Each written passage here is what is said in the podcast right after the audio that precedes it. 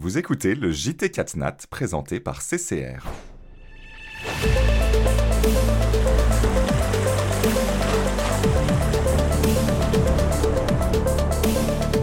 Bonjour à toutes et à tous et merci de regarder cette nouvelle édition du JT Catnat, une édition entièrement dédiée au séisme qui a touché l'ouest de la France en juin dernier. Pour cette émission spéciale, nous vous proposons d'abord un reportage à la Laigne en Charente-Maritime où nous nous sommes rendus pour constater les dégâts et rencontrer l'adjoint au maire du village le plus touché par cet événement exceptionnel. J'aurai ensuite le plaisir de recevoir en plateau trois invités, Daniel Benlolo, directeur du département souscription réassurance publique chez CCR, il sera accompagné d'Émilie Texier-Pichot, responsable de service sinistre IRD à la Mutuelle de Poitiers, et enfin Mendy Bengoubou Valerius, docteur en sismologie au BRGM. Avant de les rejoindre, je vous propose d'abord de revenir sur les grandes dates et les chiffres clés relatifs au risque sismique en France avec Corentin Gouache, docteur en géosciences pour CCR. Corentin, bonjour, merci d'être avec nous. D'abord, un premier commentaire sur la sismicité euh, ces dernières années en France, sismicité récente. Qu'est-ce qu'on peut en dire? Bonjour Thierry, merci pour euh, l'invitation. Alors, sur la sismicité récente, ce qu'on voit ici sont, est la carte de sismicité euh, instrumentale en France métropolitaine. Il s'agit donc des séismes enregistrés par des stations sismiques. Et ce qu'on peut constater, c'est qu'au final, peu de séismes dévastateurs ont été euh, enregistrés depuis les années 60, et principalement pour nous, ce qui nous intéresse, depuis 82 et l'instauration du régime euh, catastrophe naturelle en France. Donc ce qu'on constate, c'est que seulement trois, euh, depuis 1982, euh, trois séismes ont dépassé les 100 millions d'euros à coût actualisé 2022 dont euh, l'estimation pour les séismes de la Laigne, estimée par CCR en 2023, entre 200 et 350 millions d'euros. Corentin, si on revient un peu plus longtemps en arrière, qu'est-ce qu'on peut dire de cette sismicité dans l'Hexagone? Oui, donc ce qu'on constate quand on a regardé la sismicité récente, c'est que peu de séismes majeurs ont eu lieu. Mais lorsqu'on regarde la sismicité historique, c'est-à-dire depuis euh, le XIVe siècle à peu près, eh bien on voit que plusieurs euh, événements majeurs ont eu lieu, avec des magnitudes d'une part plus élevées, de l'ordre supérieur à la magnitude 6, et euh, des dégâts importants dus notamment à cette magnitude élevée et aux bâtis plus vulnérables. Donc on constate que ces événements ont pu provoquer la mort de milliers de personnes, et dont euh, par exemple le dernier euh, séisme euh, à date en métropole, qui est le séisme de Lambesque en 1909, qui a tué plus de 46 personnes. Maintenant, si on raisonne en, zone à travers le pays, quels sont les, endroits les plus touchés par la sismicité, Corentin? Donc en regardant la carte du zonage sismique français, on constate trois choses. Premièrement, l'aléa le plus élevé, donc l'aléa fort, se concentre dans les Antilles, euh, là où il y a eu deux séismes reconnus catastrophes naturelles, l'un euh, au Sainte en Guadeloupe en 2004 et l'autre en Martinique en 2007. Deuxièmement, on constate que l'hétérogénéité observée dans la sismicité passée, que nous avons observée juste avant, eh bien, se retrouve dans ce zonage. Et euh, on constate que les zones à sismicité moyenne, c'est-à-dire les zones 4, en rouge ici, sont concentrées notamment dans les chaînes de montagnes, avec notamment dans l'ouest des Pyrénées, dans le sud des Alpes, et également la vallée de l'Isère, euh, donc sur les départements de l'Isère, de la Savoie et de la Haute-Savoie. Et enfin, le troisième constat, c'est que le séisme de la Laigne, qui a eu lieu en juin dernier, eh euh, se trouve dans euh, une zone 3, c'est-à-dire de sismicité modérée. Donc au final, un séisme de cette ampleur-là, de magnitude 5 à peu près, n'est pas anodin dans cette région. Corentin, si on se concentre euh, cette fois sur le sinistre euh, de la Laigne, euh, comme vous l'avez évoqué précédemment, qu'est-ce qu'on peut en dire? Oui, donc ici nous vous présentons deux cartes d'aléas sismiques, c'est-à-dire l'intensité macroscopique qui représente en fait à la fois la perception humaine, mais également l'impact que, le séisme aura sur le bâti. Et donc ce qu'on constate, c'est que ce séisme a été largement ressenti dans tout l'ouest de la France, euh, mais également euh, jusqu'à l'est, par exemple, à plus de 400 km au niveau de Lyon. Ce qu'on constate également, c'est que les intensités macrosismiques euh, maximales observées ont atteint une valeur de 7, qui correspond en fait à des dégâts modérés sur le bâtiment français. et donc à gauche, vous avez l'aléa sismique, donc l'intensité macrosismique observée par le Bureau central de sismicité française, et à droite, vous avez donc l'aléa sismique estimé par CCR. Dans le modèle CCR, nous avons atteint des intensités un peu plus élevées, de l'ordre de 8. Et au final, ce sont des intensités qui sont très proches de, euh, celles qui ont été observées au séisme du Teil en 2019 en Ardèche. Euh, et en effet, les, deux séismes ont des caractéristiques très communes, donc déjà d'une part la magnitude, autour de 5, et euh, une profondeur peu élevé. Donc le séisme du Teil était de l'ordre de 1 km et celui-là est de l'ordre de 2-3 km. Merci Corentin. La Laigne, justement, nous y sommes allés la semaine dernière et nous sommes allés rencontrer l'adjoint au maire pour voir les dégâts sur place. Je vous propose de regarder tout de suite ce reportage. Presque six mois après le séisme qui a touché la Charente-Maritime, les stigmates des secousses sont encore bien visibles dans la commune de Laigne, épicentre du tremblement de terre. Le village de 500 habitants situé entre La Roche et les Niort a vu bon nombre de ses maisons se fissurer en quelques secondes, poussant une large partie de ses administrés à devoir quitter leur domicile. On a eu donc à peu près au niveau des, maisons noires, une, on va dire une bonne soixantaine de maisons noires, donc maisons noires inhabitables, hein, pas le droit d'y rester, euh, trop dangereuses. Ensuite, euh, il était décidé de, mettre en place donc des, hum, des au niveau de la Laigne et de Cranchaban, la, la commune voisine, nos voisins, qui ont été aussi très très touchés.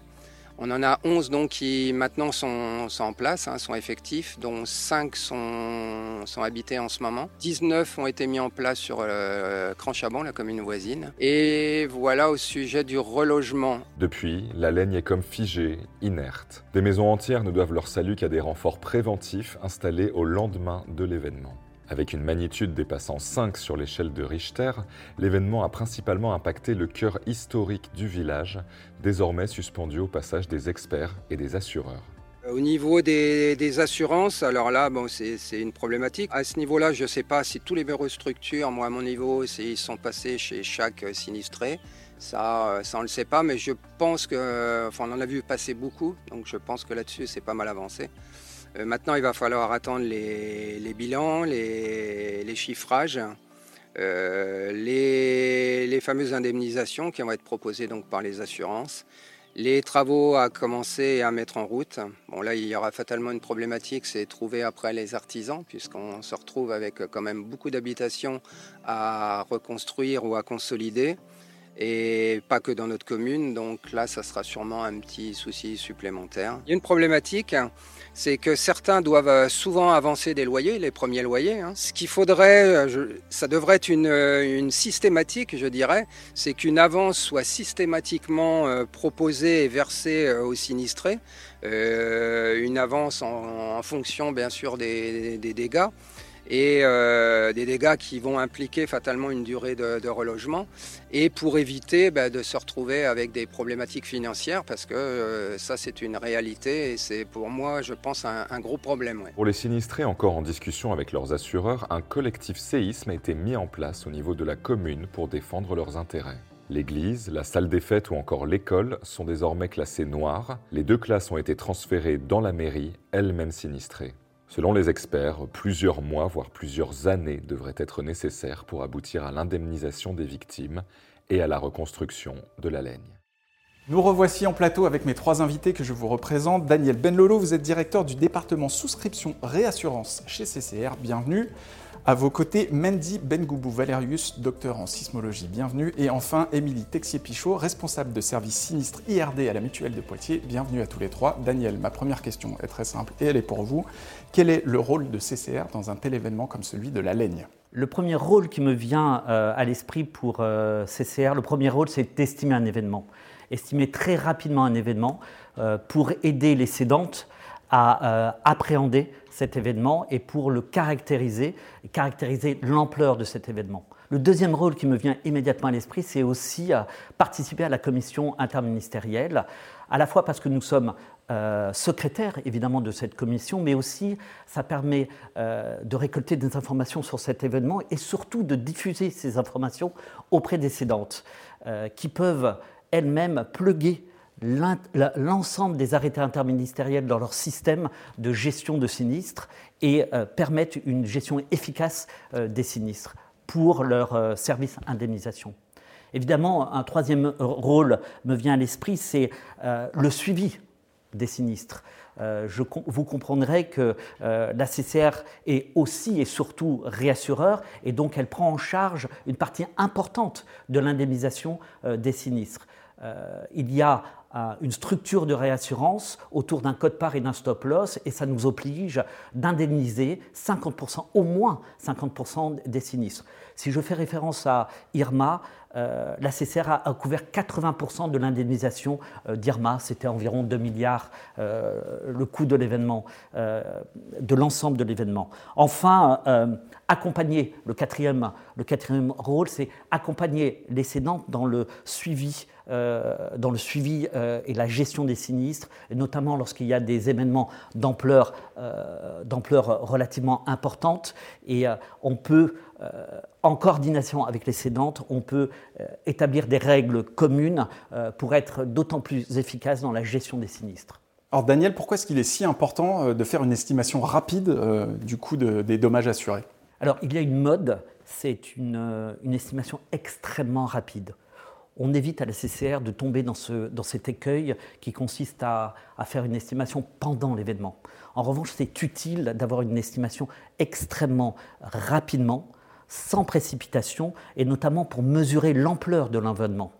Cette mesure de, euh, l'ampleur de, l'événement, ça permet aux cédantes euh, d'affecter des ressources à bon escient dans les lieux affecter des ressources, notamment pour mobiliser les systèmes euh, d'experts et être actif dans la gestion des sinistres. Par ailleurs, il est nécessaire aussi d'anticiper le coût de cet événement parce que éventuellement l'État pourrait intervenir. Vous savez que l'État est rétrocessionnaire et éventuellement, s'il y a un événement d'ampleur extrêmement important ou s'il y a une succession d'événements extrêmement importants, alors l'État pourra intervenir. Et il est nécessaire euh, d'anticiper cette intervention et de l'informer très rapidement de la mobilisation éventuelle, la mobilisation financière euh, de son éventuelle intervention. Et puis enfin, euh, cela permet aux, cédantes d'être proactifs sur la gestion des sinistres. Daniel, est-ce que vous pensez qu'il faut améliorer la gestion de crise pour ce type d'événement? Il y a plusieurs niveaux de gestion de crise. Et évidemment, il y a plusieurs niveaux d'intervenants dans la gestion des crises sur des événements d'ampleur. Alors je pense évidemment à l'État, je pense aux services de l'État, je pense euh, aux collectivités locales, euh, je pense aux assureurs évidemment, et aussi à la CCR qui participe à la gestion de crise.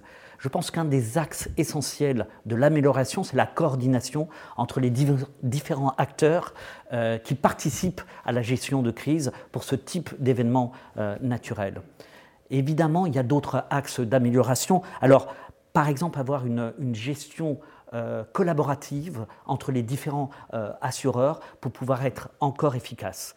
Euh, je pense aussi, et on l'a vu à différentes occasions, je pense aussi qu'il est nécessaire d'améliorer la communication lors de ces, types d'événements parce que les, messages envoyés à l'ensemble de la communauté des assurés sont très importants et il est nécessaire de coordonner ces, messages entre nous.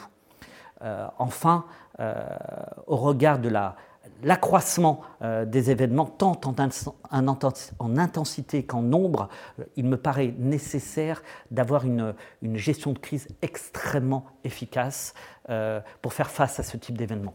Merci beaucoup euh, Daniel pour euh, vos éléments de réponse. Émilie, euh, vous de votre côté, comment est-ce que la mutuelle de Poitiers finalement s'est organisée pour gérer sur le terrain, venir en aide à ces assurés sinistrés? Bah, Nous avons une singularité à la mutuelle de Poitiers, bah, c'est que nous avons nos agents généraux qui sont sur place, qui gèrent plus de 75% des dossiers sinistres, qui se déplacent, qui connaissent nos sociétaires, qui étaient déjà au cœur de l'événement, qui ont même vécu la même chose, puisqu'ils ont eu pour certains plusieurs maisons sinistrées et euh, une de leurs agences a même été impactée. Le soir même du séisme, ils étaient présents auprès des sociétaires pour les rassurer, pour les soutenir et les accompagner dans la gestion de leurs sinistres. Dans un premier temps, il était important pour nous de connaître l'ampleur des dommages.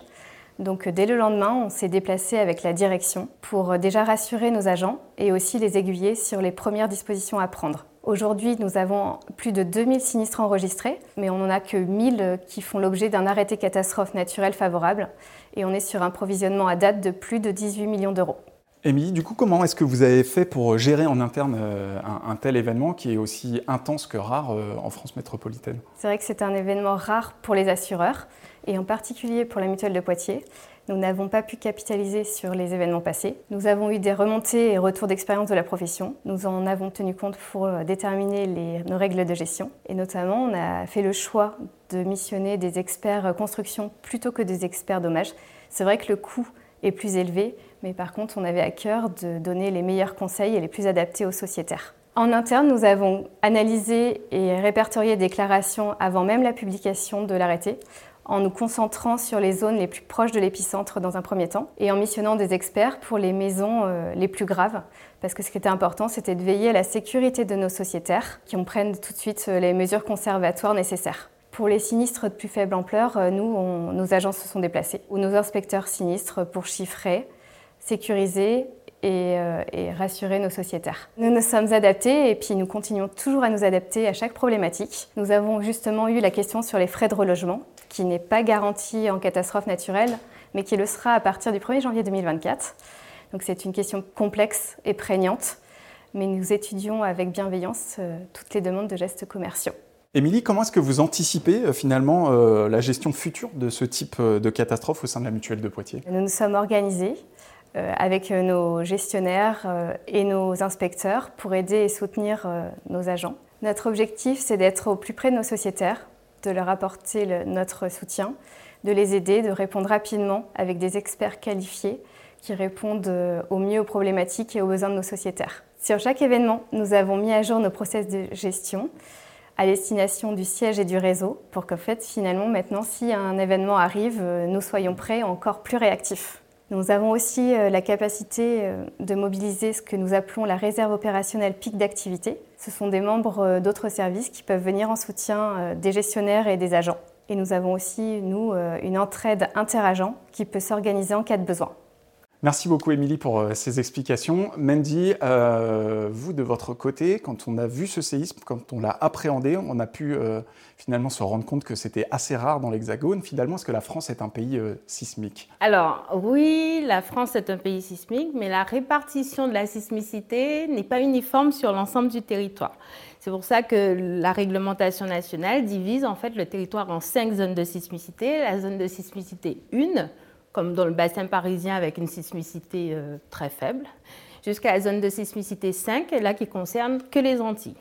En hexagone, les zones les plus sismiques concernent les Alpes, les Pyrénées, l'Alsace, le littoral méditerranéen. Donc quelques centaines de séismes sont enregistrés, mais la population finalement ne ressent qu'une dizaine. Pour revenir au séisme de la Laine, la commune de la Laine se situe en zone de sismicité 3, dite zone de sismicité modérée, donc les gros séismes sont moins fréquents, mais il peut y en avoir. Cette zone de sismicité concerne une large zone qui va en fait du sud d'Oléron jusqu'au côte nord de Bretagne. Euh, donc qui ne se répartit pas de façon uniforme. Et euh, d'ailleurs, dans, la sismicité historique, on a le séisme d'Oléron en 1972, le séisme de Bouin en 1799, qui rappellent en fait que c'est une zone sismique. Les séismes importants, les séismes majeurs dans cette zone sont normaux. Sauf qu'entre deux événements majeurs, il peut y avoir une longue, période, une longue période entre deux événements majeurs. La sismicité française est de mieux en mieux connue. Toutefois, la difficulté, c'est de bien identifier euh, les failles euh, dites actives en zone de sismicité modérée. Les tremblements de terre euh, sont très bien connus des spécialistes français, notamment dans les drômes, mais beaucoup moins sur la partie continentale. Euh, du coup, comment est-ce qu'on peut euh, appréhender ce risque euh, auprès des populations qui sont beaucoup moins informées? Alors, c'est vrai que les Antilles sont la zone sismique la plus importante. Donc, en plus des événements, des événements sismiques, des séismes qui, ont, qui, sont réguliers, donc qui sont autant de piqûres de rappel, il y a sur place des événements, des événements annuels chapeautés en fait par les autorités qu'on appelle en fait les journées sismiques pour la Guadeloupe et les journées répliques pour la Martinique. En hexagone, euh, les interventions sont plus locales à l'échelle départementale et elles sont surtout faites pour rappeler l'importance de la construction parasismique. La difficulté, c'est que faute d'une fréquence plus importante, la culture et le développement du risque sismique peut avoir euh, du mal à prendre, euh, et ça, c'est valable pour les différentes strates. Est-ce que les Français, finalement, vont devoir s'habituer à avoir de plus en plus de séismes dans l'Hexagone Alors là, vous êtes en train de me demander si les séismes sont sensibles au changement climatique. Et donc, en fait, les séismes sont dus à la tectonique des plaques, donc au mouvement des plaques tectoniques. Ce phénomène, il est régi par ce qui se passe vraiment à l'intérieur du globe sur des échelles, euh, sur des temps longs, et donc insensible au changement climatique. Toutefois, Le changement climatique, il est responsable de l'accélération de la fonte des glaciers et des calottes glaciaires, ce qui peut modifier euh, les pressions exercées sur la croûte terrestre. Et théoriquement, le fonctionnement des failles peut en effet être modifié, peut en effet être, euh, peut changer à des petites échelles locales. Merci encore à vous trois euh, d'être venus sur le plateau pour cette édition. Avant de conclure, nous souhaitons rendre hommage à David Moncoulon, directeur du département RD et modélisation de CCR, disparu soudainement cet été. Nous lui dédions ce JT et adressons une pensée émue à sa famille et ses proches. Quant à moi, je vous donne rendez-vous bientôt pour un nouveau JT 4 Nat sur News Assurance Pro.